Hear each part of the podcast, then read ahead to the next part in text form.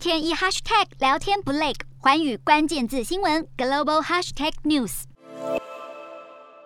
美国启动了一系列对俄罗斯的制裁行动，包含全面封锁俄罗斯国有金融机构，切断莫斯科当局与西方金融体系的联系，让俄国无法再从西方筹募资金或是在欧美市场交易新债。另外，美国也针对俄罗斯重要权贵与其家属，还有北溪二号天然气项目的相关公司进行制裁动作。美国的确如先前承诺的祭出了各种对俄制裁，然而还未到达最大力度。截至台湾时间二十五号中午，白宫尚未将普丁本人纳入制裁名单当中。也让俄罗斯持续留在 SWIFT 环球银行金融电信协会的全球金融转账系统之内。至于欧盟成员国们已经一致同意要限制俄罗斯进入欧盟金融市场，也锁定了参与此次战争行动的个人和企业，当中包含了俄国三百五十一位议员。另外也禁止乌东两个分离地区与欧盟进行贸易。欧盟还加码宣布要限制高科技产品出口到俄罗斯，并且针对石油产业进行打击，让俄国无法改造升级国内的炼油厂。观察 G7 国家目前采取的手段，多半半都是针对俄罗斯的实体与个人户来进行制裁，